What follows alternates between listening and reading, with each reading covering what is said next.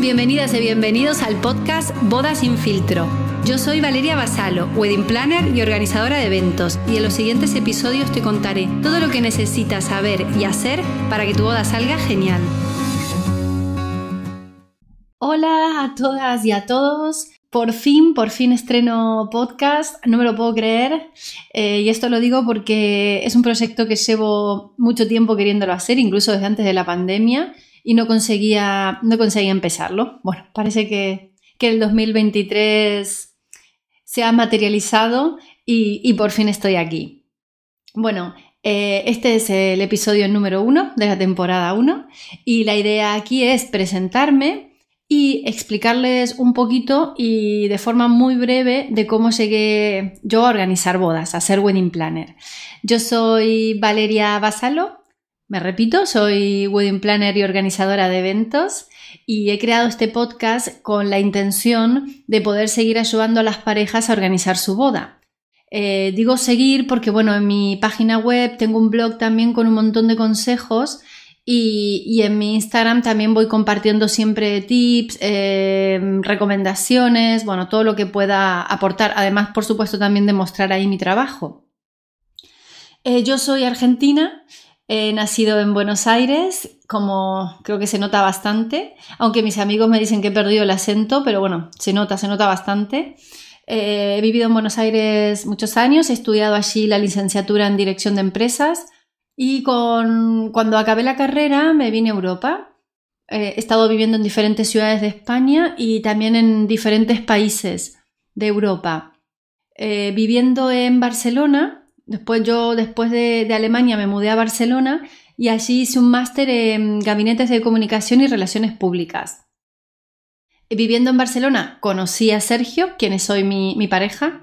Él es murciano y bueno, después de estar un año con la relación a distancia, me, vine yo también a, Murcia. Em, en Barcelona yo trabajaba en una agencia de marketing y una de las tareas que tenía que hacer era organizar eventos. Y era de, todo lo que yo hacía allí en, la agencia, era lo que más disfrutaba y lo que más me gustaba hacer. A, ver, a mí siempre me gustó el tema de los eventos, siempre, siempre. Y las bodas en sí siempre me encantaron. Siempre he sido eh, una niña de pequeña que veía entrar una novia a la iglesia y se quedaba mirando. Siempre me gustó que me inviten a bodas, me encanta ir a bodas. Eh, pero bueno, nunca había tenido en mente ser wedding planner, sí ser organizadora de eventos, pero nunca organizar bodas, nunca, nunca fue algo que se me cruzó por la cabeza. Eh, y también es curioso porque me encantaban las bodas y sin embargo yo nunca he sido una persona que sueñe con su boda ni que tenga como objetivo casarse, no. Entonces, bueno, pero las bodas siempre me encantaron. Cuando viviendo aquí en Murcia con Sergio, después de un tiempo, ya habíamos tenido a nuestra hija Sofía, decidimos casarnos. Y claro, yo ya había organizado eventos.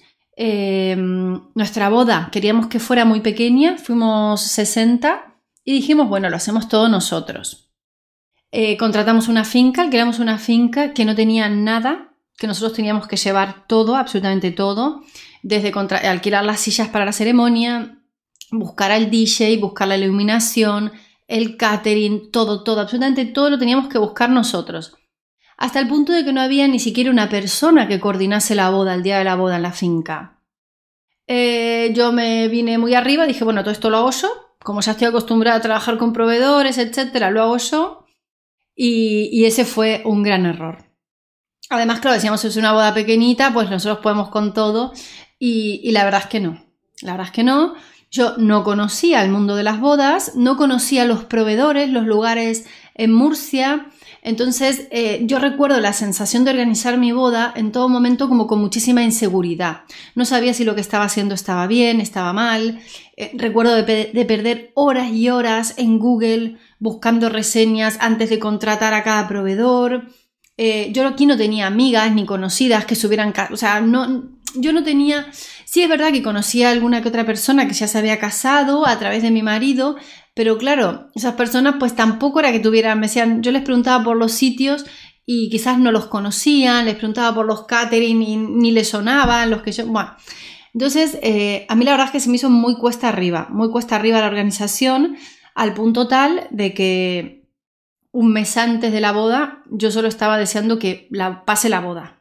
Pase la boda, yo ya no quería ni, ya no estaba ni deseando que llegue el día de la boda. Solo quería que pase la boda. Eh, además, nuestra, bueno, nosotros en la finca no teníamos, no era una finca que tuviera plan B en ese momento, entonces todo el tiempo mirando el, el pronóstico del tiempo, a ver si llovía, si no llovía, si teníamos que, bueno, fue todo como muy, muy estresante. El día de la boda, inclusive, una vez que llegó el día de la boda, ya estaba agotada.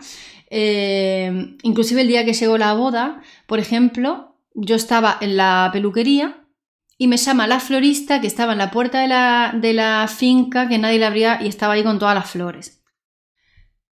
Por supuesto que al final le abrieron, o sea, le abrieron la puerta, pero una novia no tiene que estar en la peluquería y la tiene que estar llamando un proveedor para algo así. O sea, eso es que yo lo pienso y digo que es de locos. Pero bueno, yo sí lo viví. Como yo lo viví, estoy segura que lo han vivido un montón de novias más que han estado en la misma situación que yo.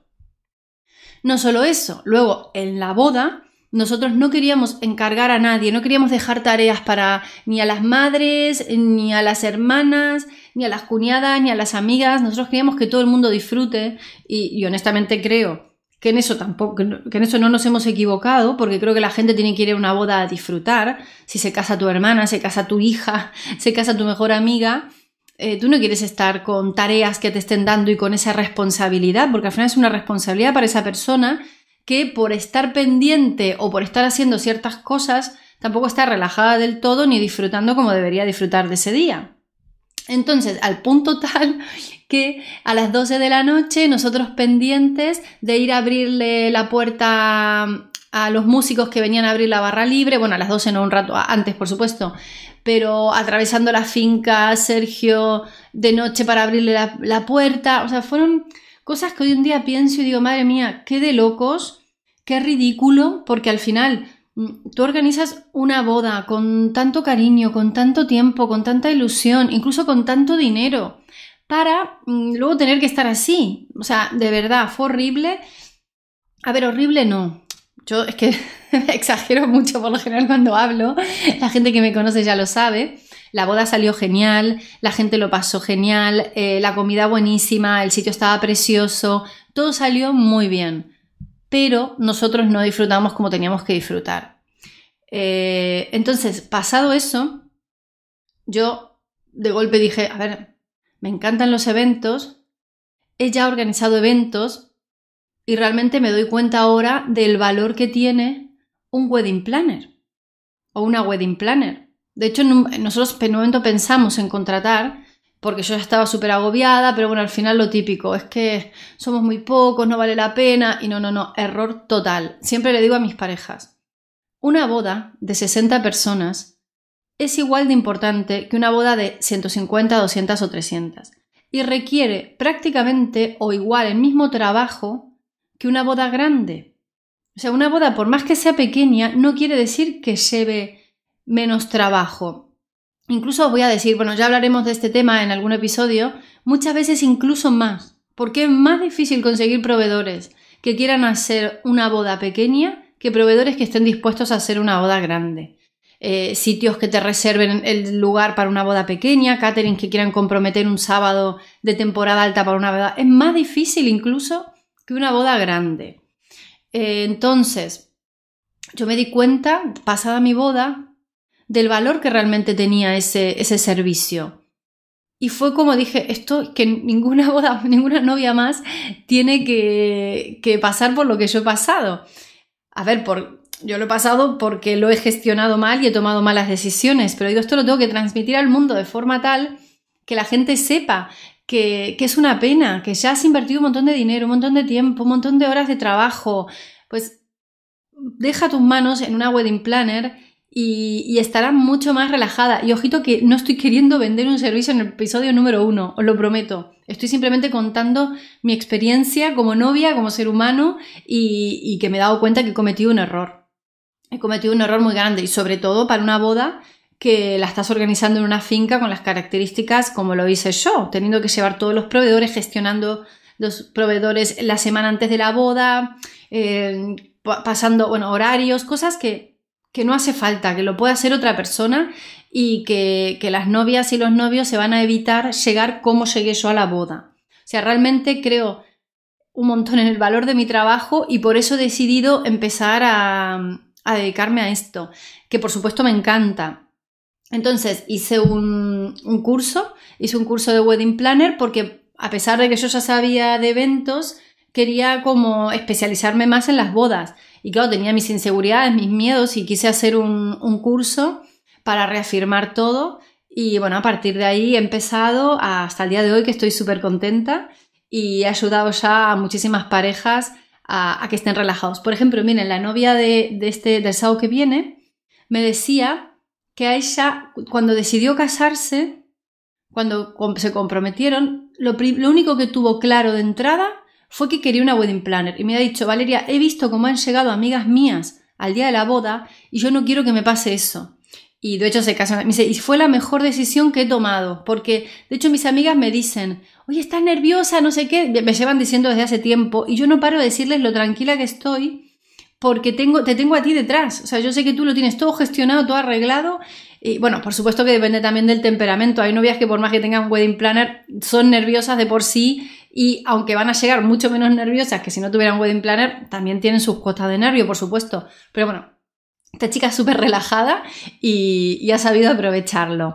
Así que bueno, eso les he contado brevemente la, la, historia de mi vida, de no de mi vida, de cómo llegué hasta aquí, porque de mi vida realmente no he tocado nada, más que de dónde soy y lo que he estudiado.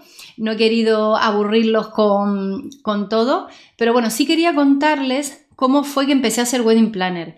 Y eh, lo confieso, como muchas otras wedding planner, ha sido a raíz de mi boda, pero porque yo he sentido, no ha sido a raíz de mi boda de, ay, es que me ha encantado organizar una boda. No, no, ha sido porque yo he cometido ese error y, creo realmente en el, en el, valor de este servicio que, que ofrezco. Así que bueno, hasta aquí es el episodio número uno. Ya en el siguiente episodio entraremos en materia con temas de, organización de la boda, porque este podcast va de eso, de un montón de consejos, cómo hacer las cosas, qué hacer, qué no hacer, incluso os diré cosas que seguramente ni se os había ocurrido y lo tendréis en cuenta para, para vuestra boda. Así que bueno, hasta aquí el episodio de hoy. Si queréis, os podéis suscribir para, para estar enterados de, de, cada episodio que vaya, que vaya colgando. Eh, los episodios van a ser quincenales, cada 15 días publicaré cada uno. Si le dais a las campanitas os podéis suscribir y les va a llegar la notificación. También se, os podéis, seguirme en, en Instagram, que es eh, arroba valeriavasallo.wp y mi, apellido es V-A-S-S-A-L-L-O. Lo digo porque, por más que sea Vasallo, porque es en italiano, se, diríamos aquí sería Vasallo, pero con doble S. Lo aclaro porque la gente siempre o no me encuentran o me mandan emails que están mal y es porque no han puesto la segunda S en el apellido. Así que bueno, hasta aquí. Eh, espero que os haya gustado un poquito la historia de cómo llegué y nos vemos en el siguiente episodio. Muchas gracias por estar ahí y un abrazo grande. Y hasta aquí el episodio de hoy. Estoy feliz de que me hayas acompañado.